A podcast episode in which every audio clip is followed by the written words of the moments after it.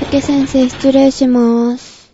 はーい、いらっしゃい。と前回のヒトパピローマウイルスについてなど、まあ、性病について聞き損ねたことがあるので、えっ、と、質問に、また来ました。 ははーい。 じゃあ、ゆっくり今日もね、楽しく話をしていきましょう。ーい。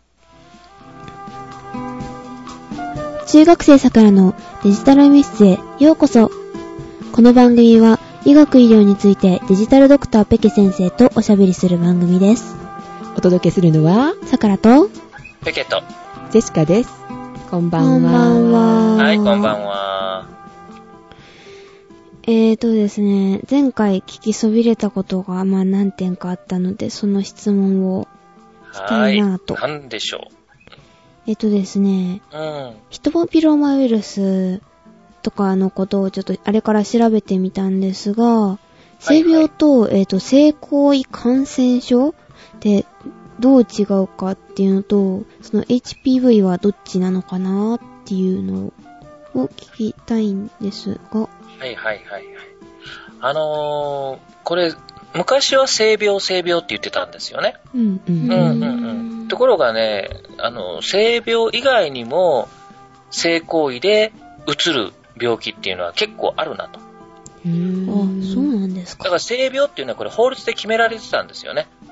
性病予防法っていう法律があって。はい。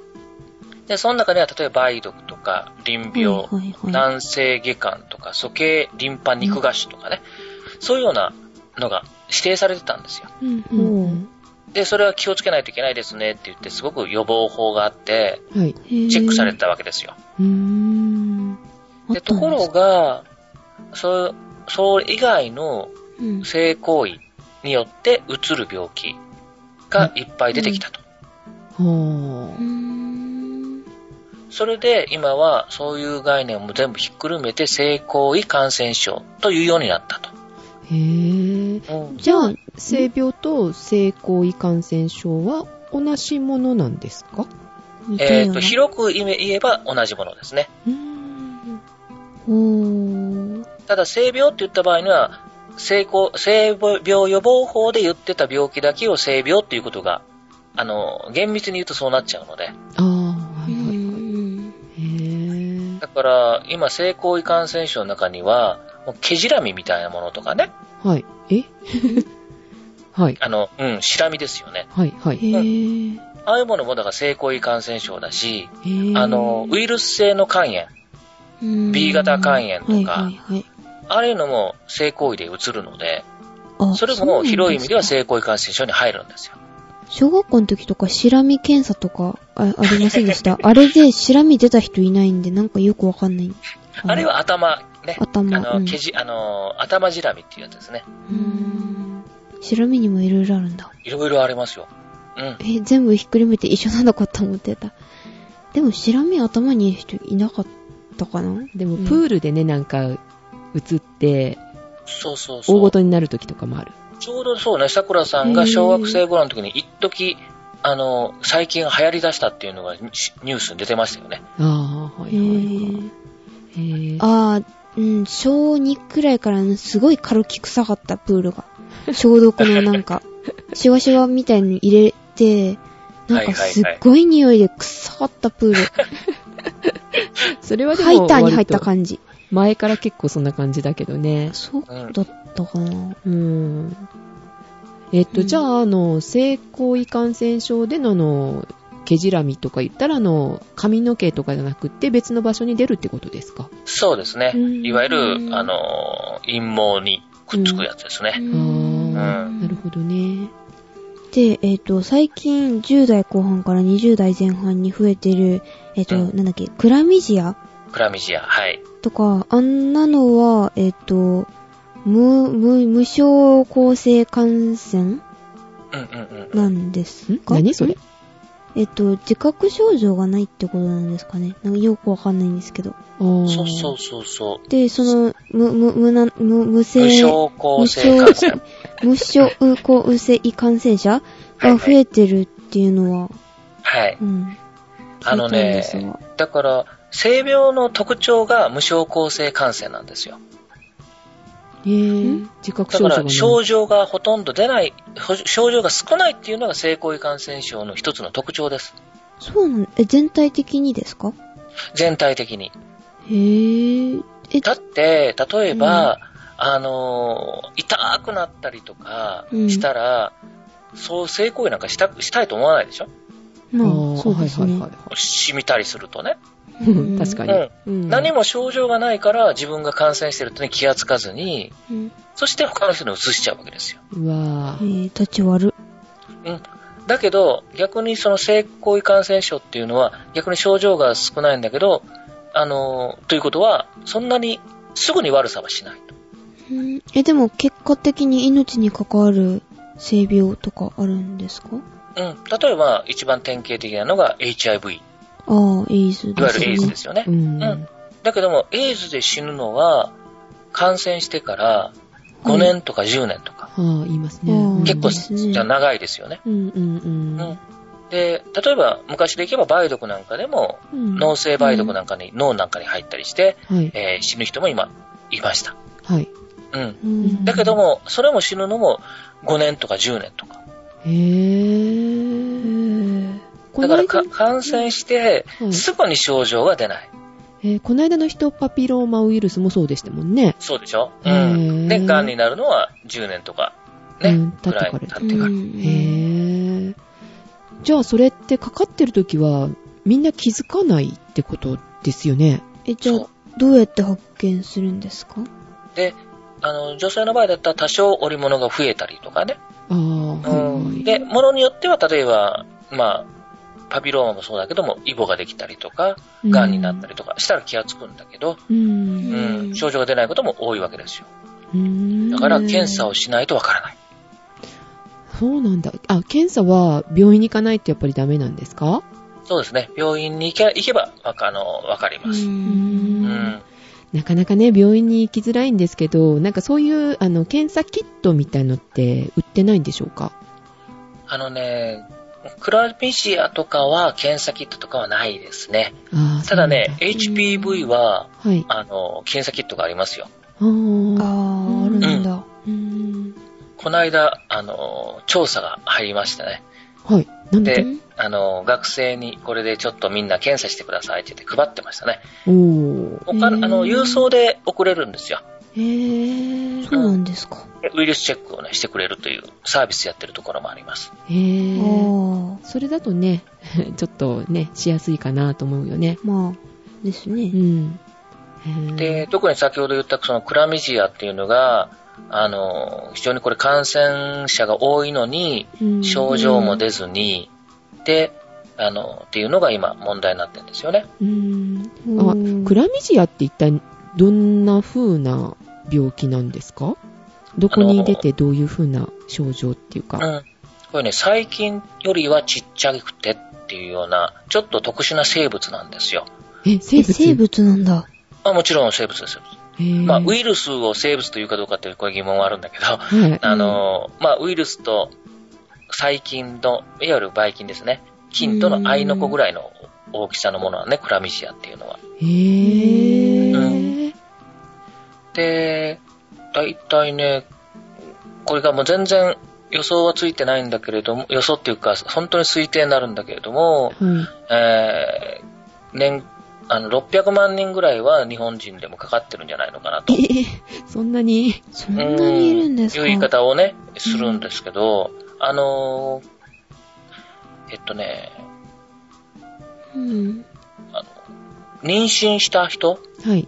うんうんということを検診すると、はい。だいたい3%から5%ぐらい見つかってるんですよ。えー意外、そんなに多いんだ。うんなので、今、まあ、ある調査によると、20代の、20代から24歳ぐらいのところで19%ぐらい。うわ、多い。高っ。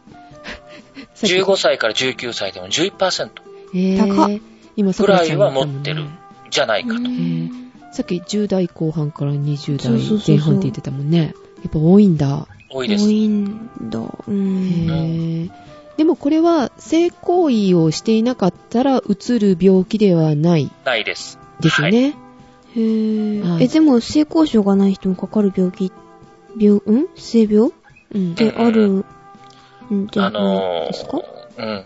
今、あの、いわゆる性風俗とかで、はい。あのー口でしたりしますよね。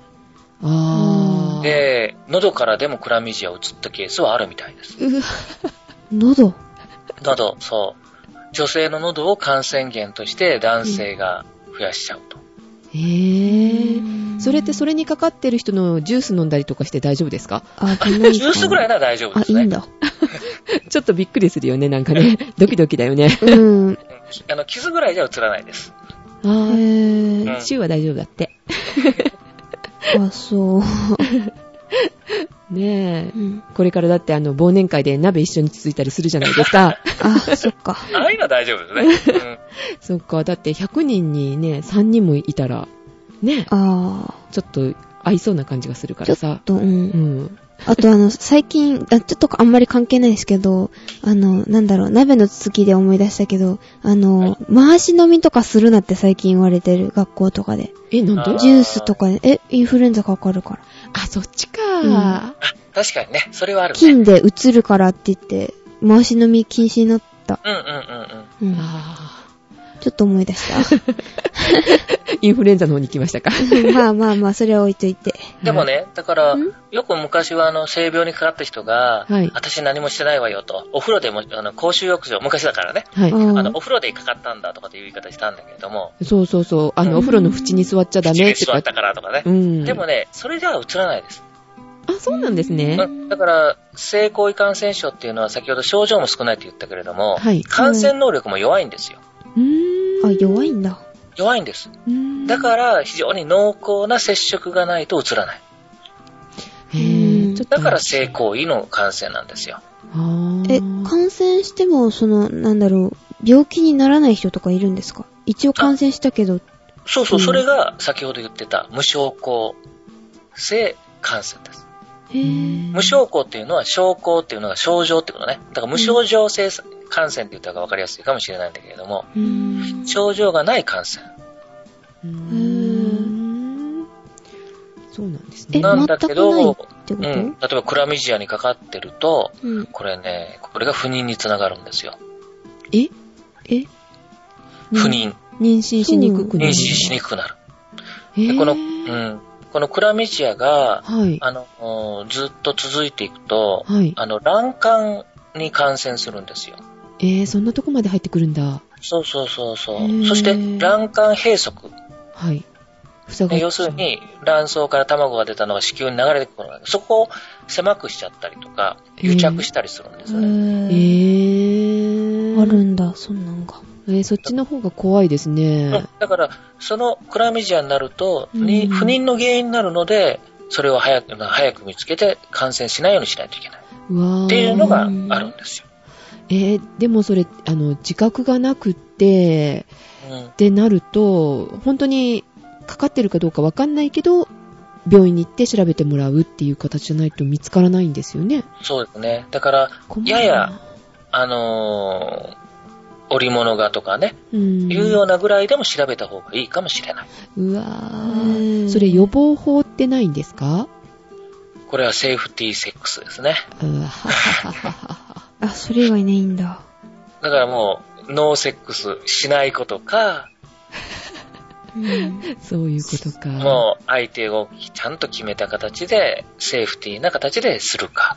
うんあー不特定多数による、こうね、あの、こういう病気が広がってるっても言いますよね。そうですんはで、あ、とはもう、コンドームをつけての、ちゃんと日にする形でのセックスか。ですねはいはいはいはいはいは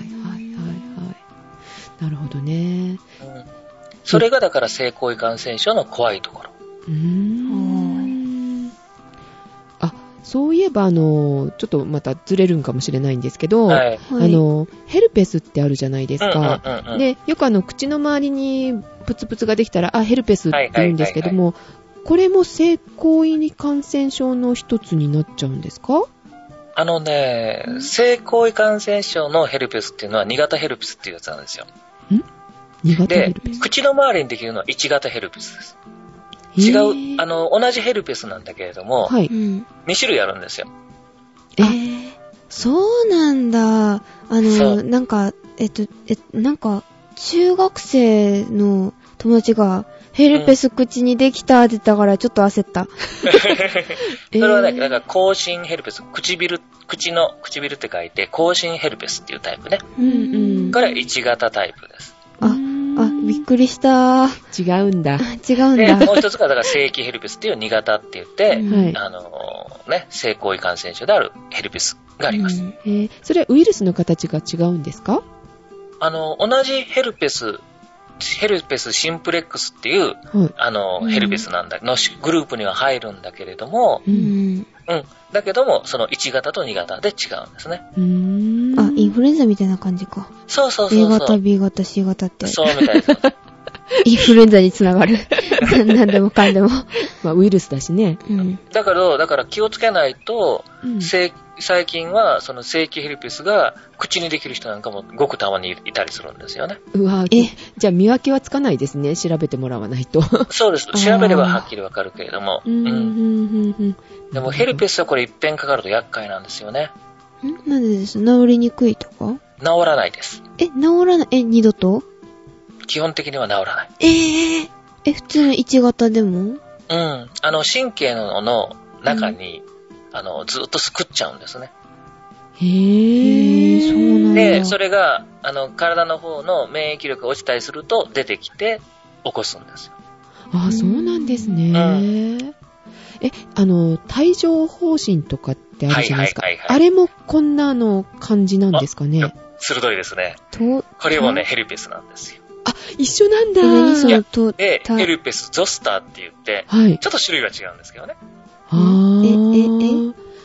あの、さヘルペスにもさっきヘルペスシンプレックスって言ったけど、はい。それが、えー、更新ヘルペス、それから正規ヘルペスですね。はい。 1型、2型があって。はい。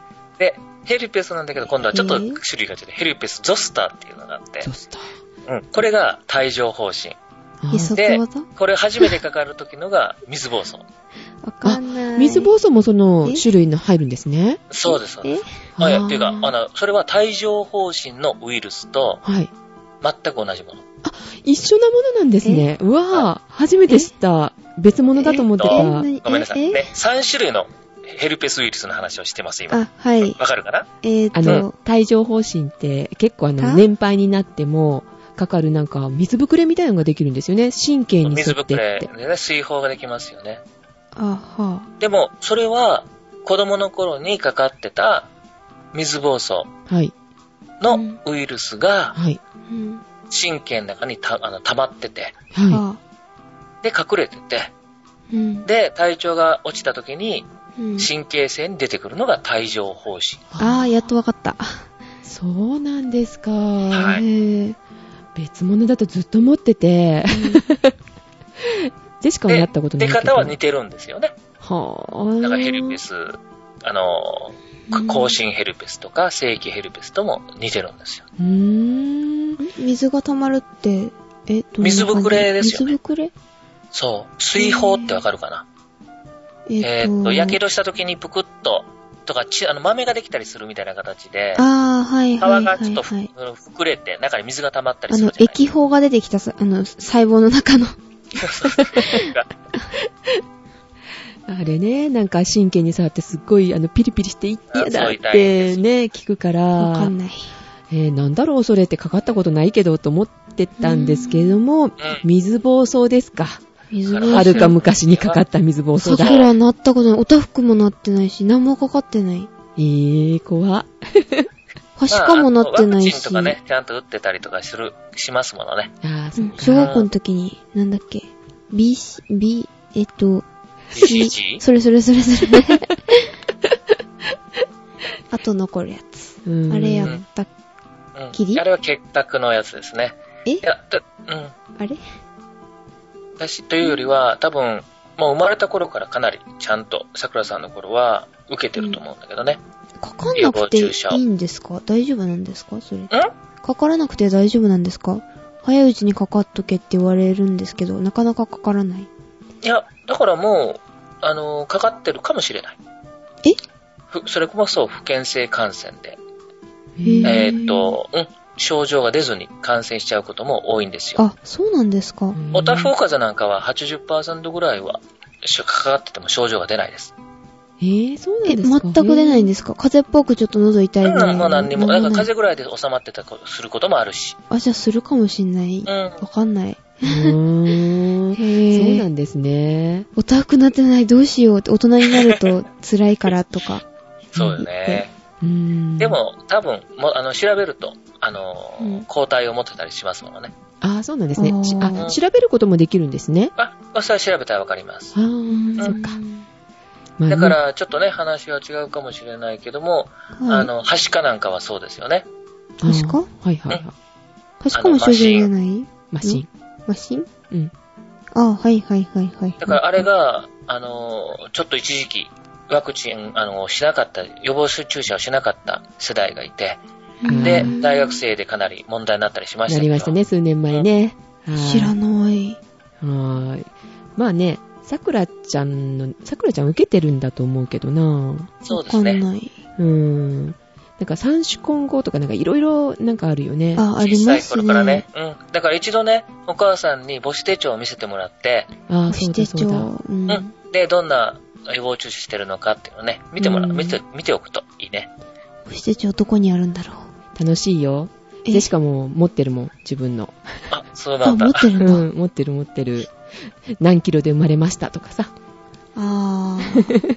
でも特にね、そのマシンなんていうのは、あのー、はしかなんかは外国行くときに、そういうワクチン打ってなかったら来ちゃいけないよっていう国なんかもね、アメリカとか、へぇカナダなんかはそういう感じで言われるから、ああ、そうなんですね。その証明のためにもね、一度確認しておいた方がいいかもしれない。はい、わはかい。りました。わかりまし。た。えっ、と、ではじゃあ、とりあえず、ここら辺で。で、メールをね、紹介したいところなんですけども、今回ちょっと来ておりませんで。あておりはまいはいせん。で、実はですね、はいさくらちゃんが、あの、先生に個人的に質問が あると。あら、なんでしょえっとですね、あの、はいし視力じゃない、えっと、なんだろう、目目がね、おかしいんです。目がおかしいっうて。大丈夫釣り目だとか、下がり目とか。いやいや、そう、 そういう意味じゃなくて、はい。えっと、右左の、なんか見え方が違うんですね。ほう。色毛とかそんなんじゃないん、あ、わかんないけど、なんかうん弱いんですよ。あの、見えるやつで赤と緑と、なんうんうんうか、んあるじゃないですか、青と。あれはいはいはのい、な、何かが弱くて、左と右の色の見え方が若干違うんですよね。視力が右と左で少し違うのかな視力も違うんですよ。うん右は、まあ、1とか、まあ、0.8から1。で、左が、まあ、0.6とか7とかかあな。あ、うんうん。まあ見え、方が、やっぱり視力が違うとね、うんやっぱり見え方が違ってたりすることがあるので、へえ、あと左目が微妙にもやがかかった感じ。なんだろう。もや、右、右の、なんか右が見える範囲に黒いのがちょっとかかった感じ。なんだろへう。えーー、なんか右目が、右目の目の裏が見えてる感じ。右目をつぶ って。なんだそれ、よくわかんないけど。目つぶ黒ったくら見、えるのかな黒いのがなんかかかった感じ。右ははっきり見えるんですけど、もう、もう、もう、クリア、もう、うん本当にクリアに見えるんですが、なんか左目が、だけがなんか、なんかおかしい。それ、網膜剥離とかじゃないですよね。うん、網膜なん剥離だとでそれ完全に見えなくなったりするので、へぇー。欠けて見えるとかいうやつうん、欠けてみるただねと完全に欠けてるわけじゃないから。うんうんうんうん。でもね、欠けてるっていうのはね、なかなかわかりにくいんですよね。え、あうのー、んなんか、破れたみたいに見えないとかいいんじゃないですかあのね、人間の目っていうのはすごく優秀というか、はい。は見えてないと、そこをね、見えないとしてちゃんと頭の中で繋げちゃうんですよね。えだから、えうんう。ん、あの、見えてないっていうことっていうのをはい。理覚、自覚するのってものすごく難しいことなんですよ。あ、へーそうなんですか。網膜剥離であの、欠けて見えるっていうのは、うんあの、本当に、あの、写真をこう破って、そこが見えないみたいな感じで見えるんじゃなくえ、て。違うんですか違う違う。えうんー、違うんだ。だか、らね、なかなか気がつかないんです。だから、見えないっていうのは。へこぇれー。へね、ー誰でもね、実は盲点って持ってるんですよ。盲え点。、盲点う盲ん。点見えないところってね、みんな目を持ってるんですよ。これは生理的にね。はい。そうなんだ。うん。え、全員が全員全員が全員。え、これない人いたらもうびっくりする。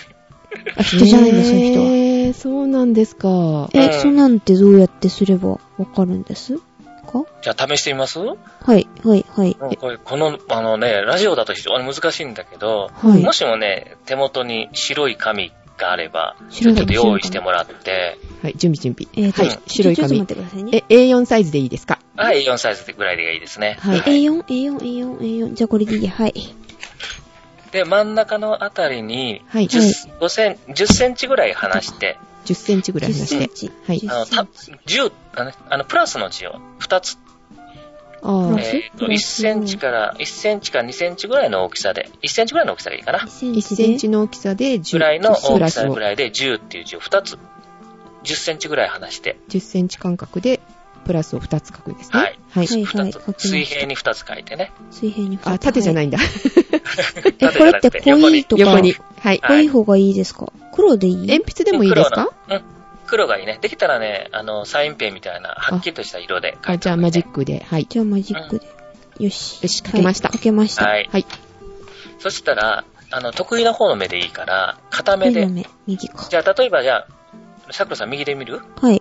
うん。じゃあ、右で見るときには、そこに書いてる、えーっと、十字のやつのの左側をまっすぐ見てください。えっ、えっと、と右、右目だけでってことですよね。そうです。左目を覆っ隠てし、て、紙は正面に持ってくればいいですそうか正面、顔顔の正面。顔の正面ですね。。で、左のプラスを目の前に。左の目を見る。はみいはいまっすぐ見てください。はあはいいはい、見ました。で、その時に顔を紙に近づけたり遠ざけたりすると、ね、その左の方をじっと見つけた状態で近づけたり遠ざけたりすると、はい。はい。右の方のプラスがあるところで見えなくなるところがあります。へー。どうえだろうっ。と、あった。あ、見えない。あ、完全に消えました。完全に消えるでしょあ、はいジェシカも消えた。ね、これが盲点です。へえ、あ、本当に見えない。へぇー。でもそこが黒く見えてるわけじゃないよね。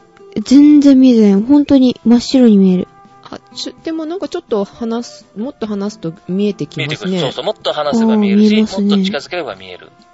あ、ほんとだほんとだ。あ、でも真ん中ら辺を見ると絶対見えるんだ。へぇへえ。これがね、誰もが持ってる生理学的な盲点っていうやつこれって何センチぐらいなんですかえっと、目の位置から。ジェシカは40センチぐらいちょうど。さくらは、わかんないや。えーっ、と、30センチないかな ?20 何センまあチこれは、あなの、プラスのね、感覚にもよるんだけれども、のかな、はい。はい。うんうん。でも大体同じ場所に。へーありますこれはね、網う膜っていうのが光り取るとこでしょはい。網膜が、のから神経が入って、脳に行くところの神経が入るところ。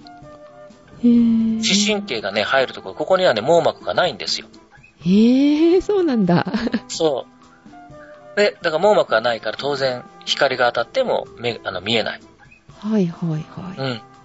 これがね、あの、みんなを持ってるところなんですね。い。へぇー、それが盲点だよっていう本当の盲点があったんですね。そうなんです よ。本当の盲点なんです。だから、へぇー。これね、よくだから生理学的盲点とか、人の名前つけてね、マリオットの盲点とかってね、言うんだけどうへ、ぇん。ー。こんなの試した人がすごいと思う。まず。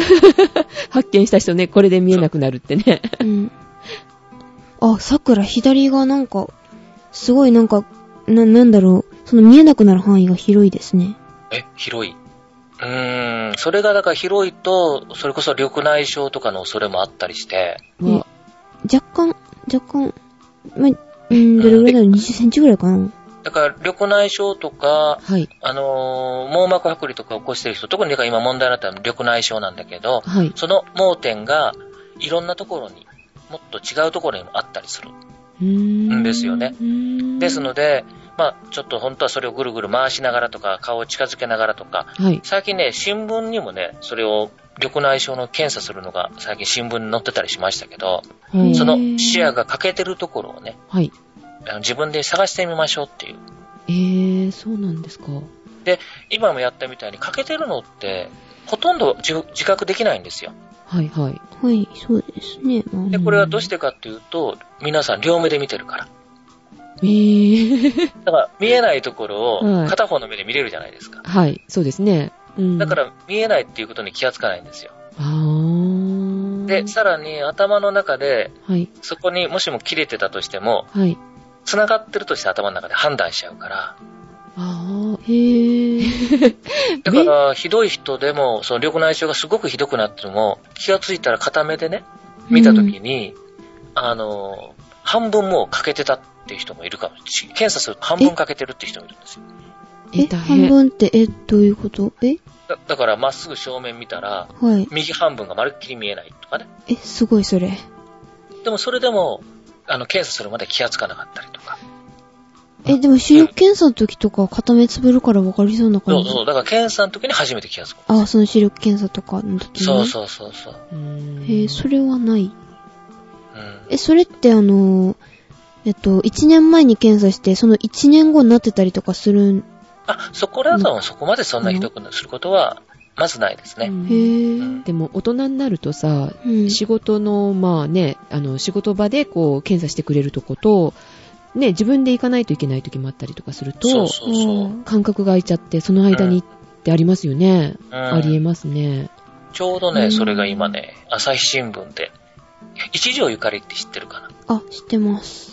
おう彼女が、あの、自分が緑内障で視野が欠けてるっていうこと書いてますけどね。へーなんかちえょっとね、うん連載で書いてるけれども。へうぇん彼女なんかはだから、かなり欠けてるみたいですよ。あ、そうなんですうね。ん。うん。一条ゆかりといえば、勇敢クラブ。そうそうそうそうあそう、そう。はいはい、ドラマあったけど見てないや。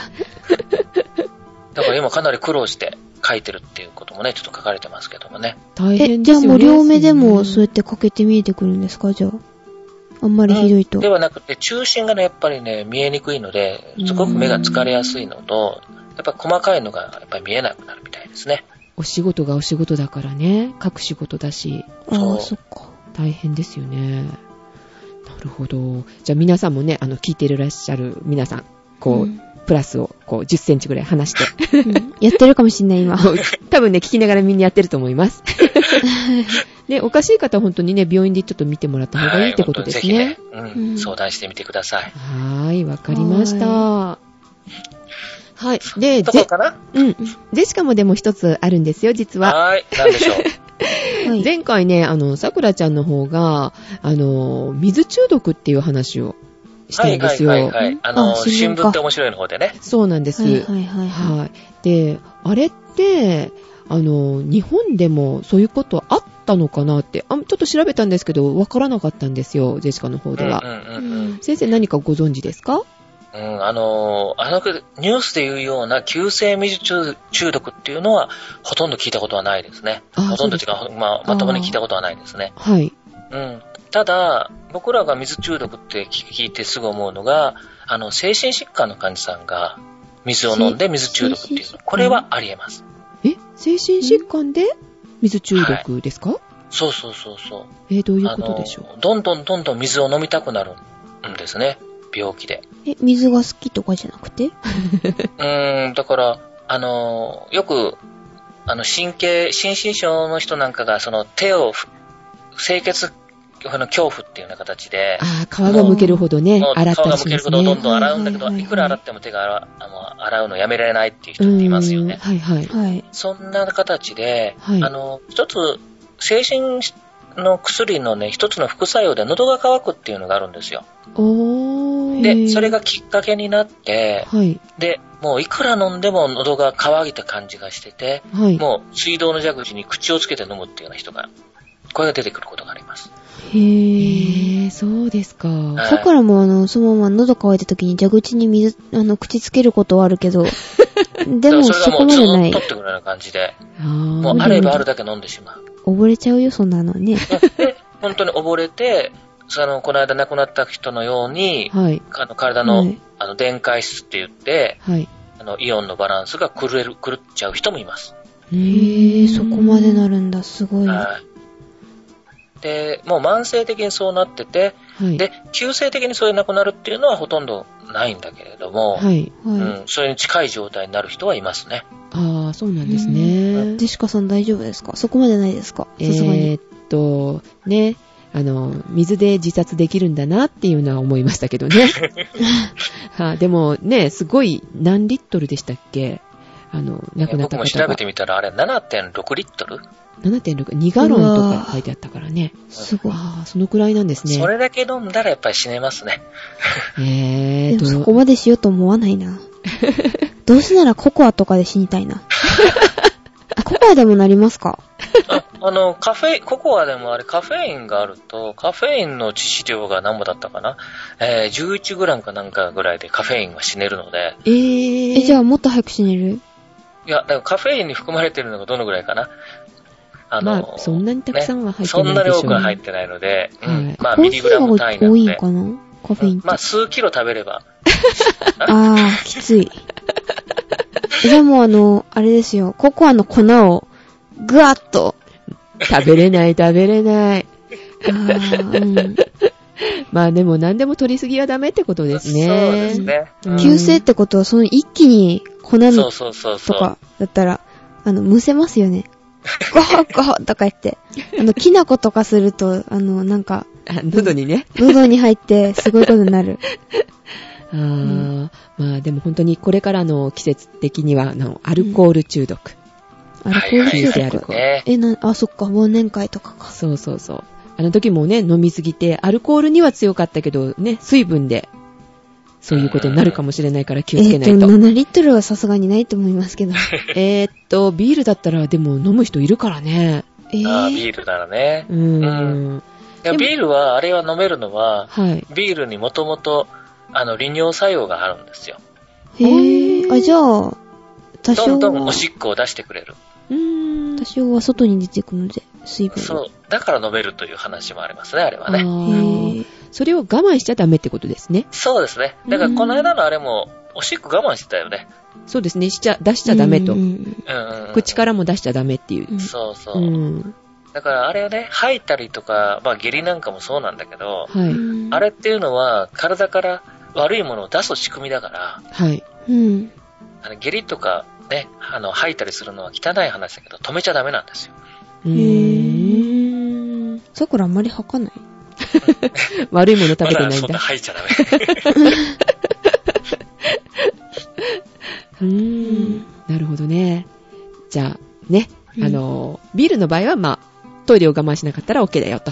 7リッター飲んでもま。あだからあの人間は、あの、いや、人間ほんとよくできてるから、自自分の体が必要、あの、欲しいと思うもんであれば、美味しくも食べれるものであれば大丈夫なんですよ。あーやっぱりそれは無理やりやっちゃダメですよね。あー、そうなんですねう。だけど、やっぱりその先ほどの話の精神疾患の患者さんは、その加減がわからなくなる。うーん。なんかだから病気なんですよね。うんうんうんあうあそういう場合は周りが気づいてあげないとダメってことですね。そういうことですね。うん。ははいい。よくわかりました。はい、いいでしょうか。はい。えーと、今回はじゃあこの辺で、え辺っ、でと、病院で聞きがたいことや、えっ、と、医学医療について質問があればメールください。えっ、と、また、リスナーさんが直接ペッケ先生とお話しされた方がいいと判断した場合は、リスナーさんにも番組参加してもらいたいと思いますので、そうですねえっ、と、どしどし質問メールください。はい、お待ちしはてい、まくだす。さい。お待ちしてまはいす。、お待ちしています。それと、桜から皆さんに約束していただきたいことがあります。はい。この番組内容はあくまでも参考までにと、参考までに留めておいてください。はい。特に病気については個人差などもありますので、必ず直接、直接病院に行って、お医者さんに診てもらいましょう。そうですね。あー長い先ほどの盲点とかね。盲点とあもかねう病気だと思い込まずに、うんとりあえず、あの、病院行きましょう。相談しましょう。はいということですね。ううんん。はい。ということで、お届けしましたのは、桜と、ペケット。ジェシカでした。えっ、と、また来週、来週じゃないわ。えっ、と、なんだ ろう。えっと、まあ、また次回また次回。はい。では、お邪魔しました。ははいい、ま、たえっ、話しと、ましペょう。ケ先生ありがとうございました。はい。おやすみなおさい。やすみなはいおやすみなささいい。ウケ先生、失礼しました。はい、また話しましょう。さよなら。おやすみなさい。